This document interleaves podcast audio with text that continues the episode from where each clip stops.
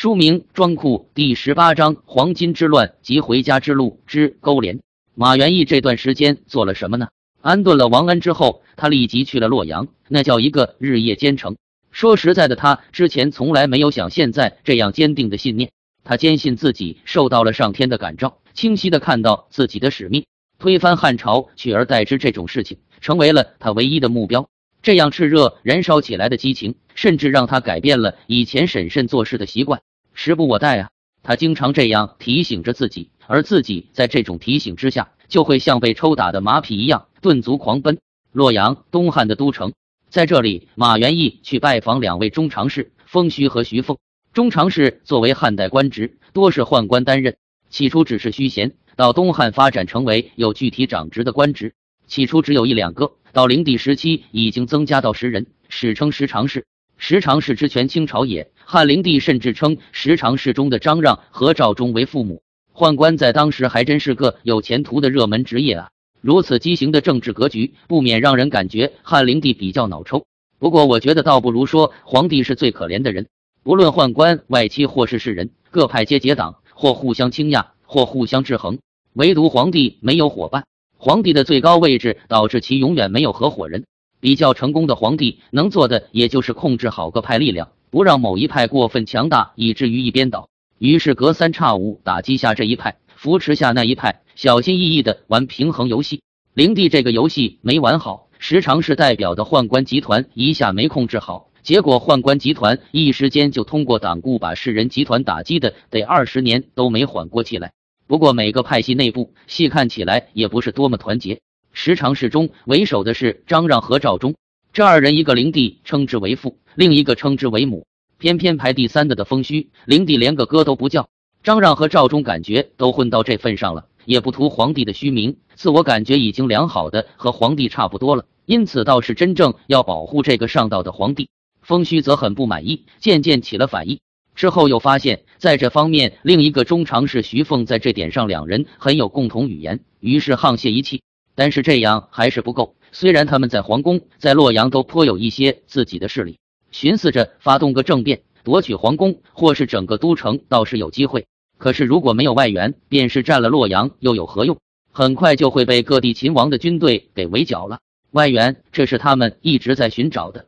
盟友不能找最强的，风徐和徐凤是这么考量的。当然太弱也没有用，就是得找个般配的。于是他们找到了，在他们求仙论道的业余爱好中，结识了马元义这个朋友。透过马元义，了解到了太平道的规模，虽然没有军队强大，但是也足以里应外合。风虚就这么决定了，之后就拐弯抹角的和马元义多方暗示。马元义也是一颗玲珑心，哪里听不懂？只是张角可一丝造反的意向都没有表露过。说实在的，张角是搞宗教的，和搞政治本来有点隔行如隔山。太平道做得如此成功，已经很有处于事业巅峰期的满足感了。至于转型去搞政变，从张角自己内心绝对是没有主动冒出过这种念头。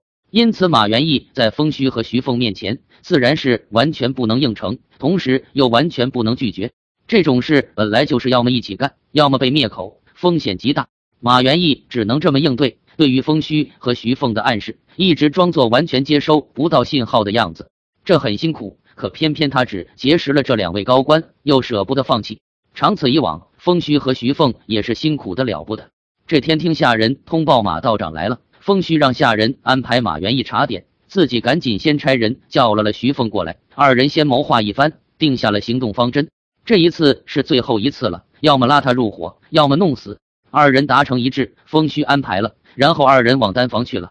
风虚家里有个小院落，谓之丹房，是作为道教修行之用。马元义每次都是被安排在丹房会晤的，这样比较合情合理。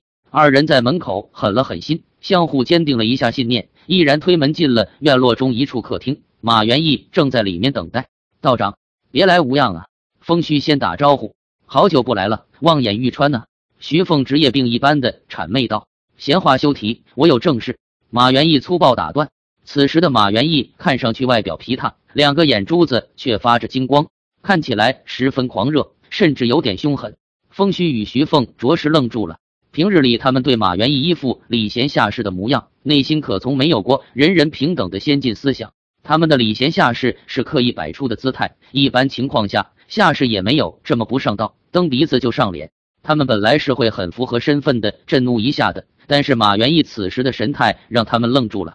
马元义可不管这些个，继续说道：“上天降诏，大汉天数已尽。”一句话说完，人已扑倒，看样子是精疲力尽。二人又愣住，须臾风虚，高喊来人。一群刀斧手立时蜂拥从前后门冲入。进来，却见马元义趴伏在地，一动不动。众人也怔了一会，然后一个领头的走到马元义头朝的方向，加把力握了握手中大砍刀，犹犹豫豫的问了句：“大人，那我砍了。”风虚尖声叫道：“干嘛干嘛？救人！我让你们救人！”众刀斧手赶忙丢掉手中兵刃，手忙脚乱的干起救人这个他们根本不专业的活计。后面发生的事就不详述了。马元义苏醒后，与风丁二人就推翻汉朝的目标、方法、步骤都逐一进行了深入探讨。会议几乎没停歇的开了两天。将要离去时候，马元义心想，有了两位中常侍的明确意向和计划，回去说动天师就更有把握了。现在还是得带上那孩子，还有许多事要准备的。之后赶回鸡鸣关，叫来王恩细细指点一番，却不知自己给这些孩子的逃跑计划蒙上了多大阴影。背地里被陈涛咒骂了千百遍。